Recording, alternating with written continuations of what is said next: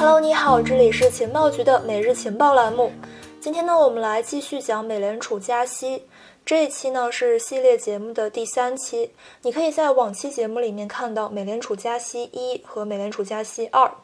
那么我们就开始吧。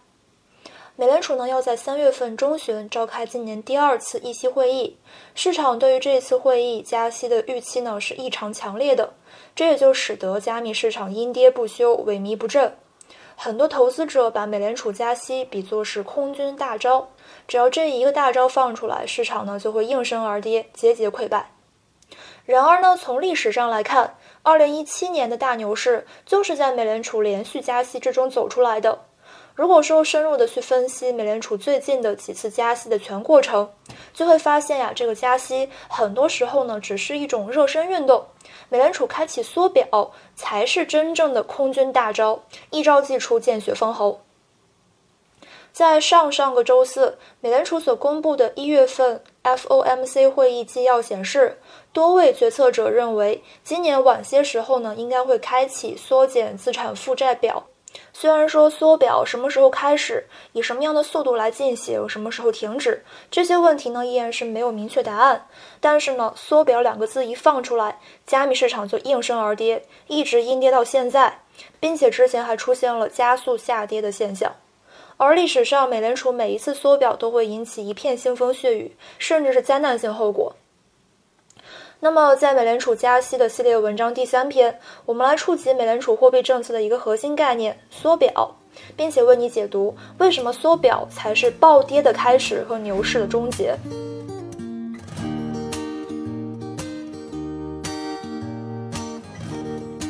二零二二年，美联储呢主要会做三件事情：第一件就是加速缩减购债规模；第二件呢就是加息，也就是提高联邦利率；第三件就是缩表。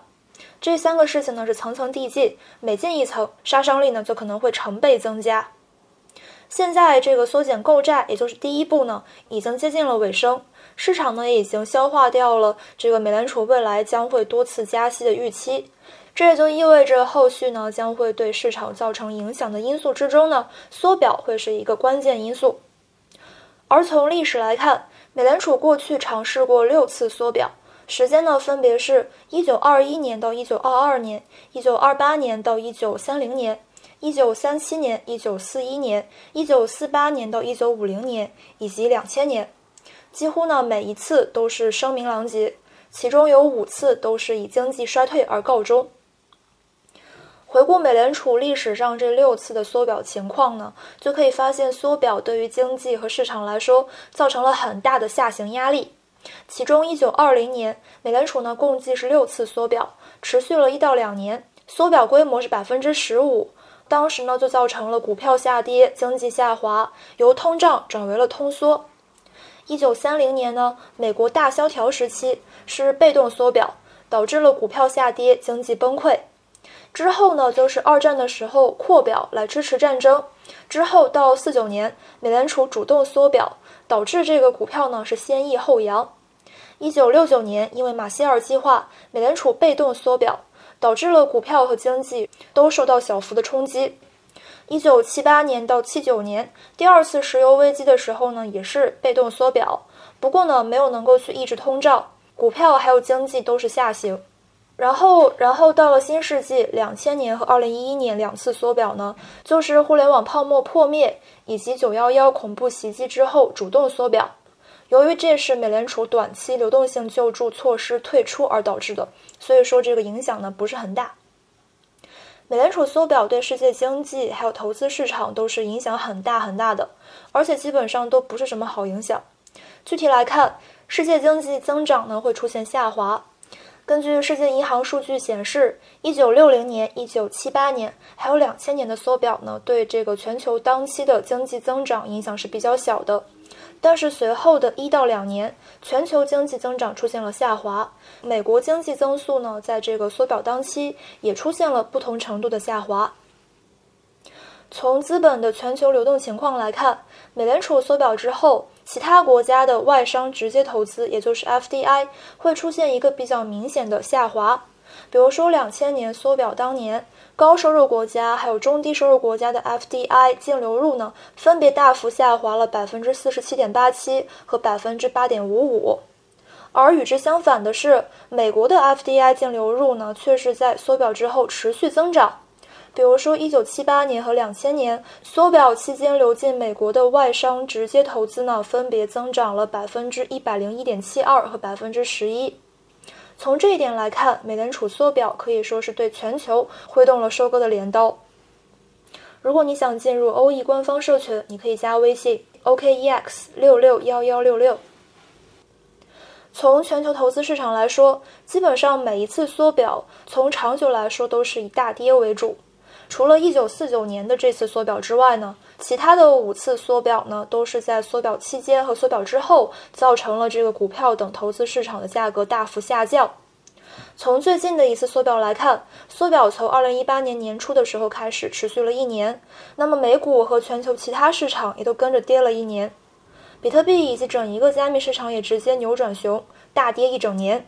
其中，比特币从将近两万美元跌到了三千多美元，是百分之八十以上的跌幅啊！可以说，这个美联储缩表周期跟股市等投资市场的下跌周期几乎同步，这也就很让人担忧了。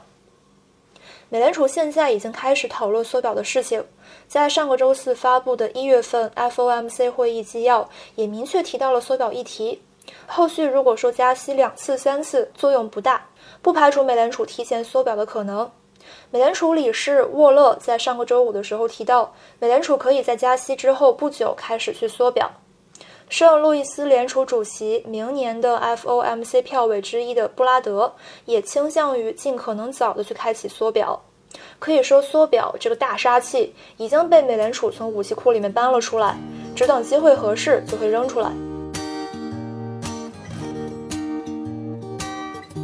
那么下一个问题，为什么每一次缩表都会带来灾难性后果呢？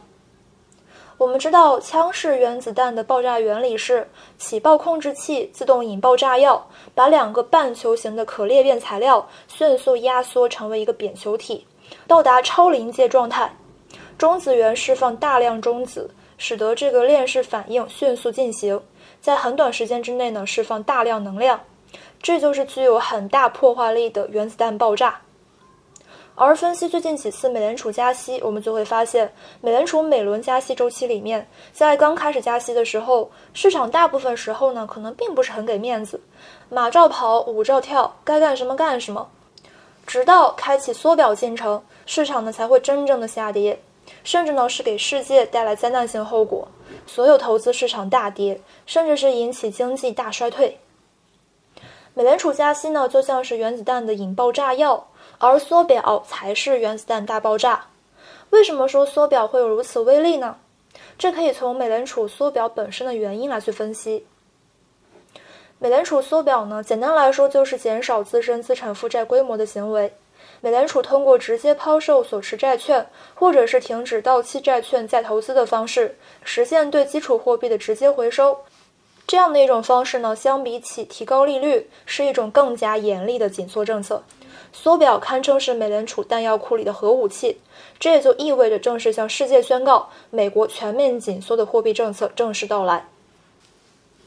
美联储呢，在二零二零年初因为疫情影响，启动了一项无限制的债券购买计划，来提振市场，降低企业和家庭的长期借贷成本。到目前为止呢，美联储资产负债表已经达到了九万亿美元，是之前的两倍多。这些规模非常庞大的负债表呢，主要是包括了美国国债和 MBS 证券。美国国债呢，就是美国财政部所发布的美国债。美联储买了美国国债之后呢，就把钱给了财政部，然后由政府发钱。而这个 MBS 证券呢，则是抵押支持债券，也就是把贷出的住房抵押贷款中符合一定条件的贷款集中起来，形成一个抵押贷款的集合体。也就是说，美联储呢把地产负债的锅都背了。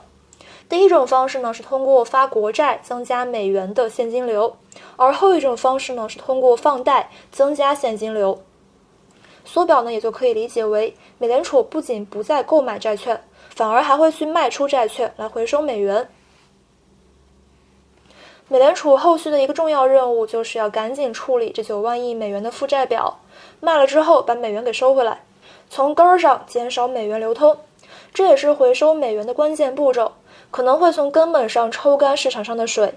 到时候任何市场都会变得干涸，市场中的所有生物都会有一个死亡威胁。从这一次美联储缩表原因来说，持续的加息不一定能够推高长端利率，不但不能够抑制通胀，反而还有可能会导致收益曲线平坦化，甚至倒挂。也就是说，现在这个传统的货币政策传导机制效果已经被减弱了，而缩表是数量型工具。如果说通过加价无法去抑制经济过热，那么缩量将会是一个更直接的选择。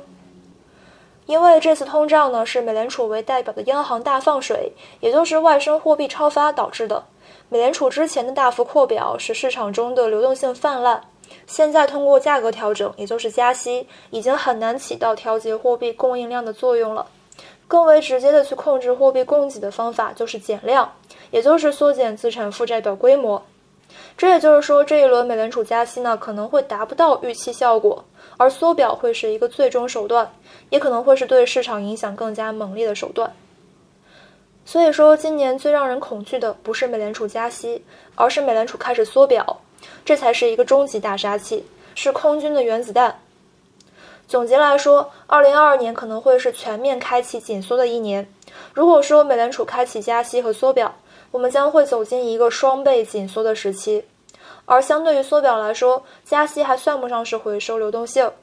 如果说把降息、QE 这些比作是踩油门儿，那么加息相当于是松开油门，车速呢会逐渐减慢，而缩表才是刹车。踩了刹车之后呢，车上所有的人和物都会被动停下来，甚至会因为惯性而被撞得头破血流。虽然说从以往美联储做法来看，都是先进入一段时间的这个加息周期之后，再开始缩表。然而呢，这次因为疫情大放水而导致的这个高通胀以及经济的结构性风险，美联储可能会提前的出现缩表情况，需要我们万分关注。好的，那么以上就是今天节目的全部内容了，感谢收听，明天见，拜拜。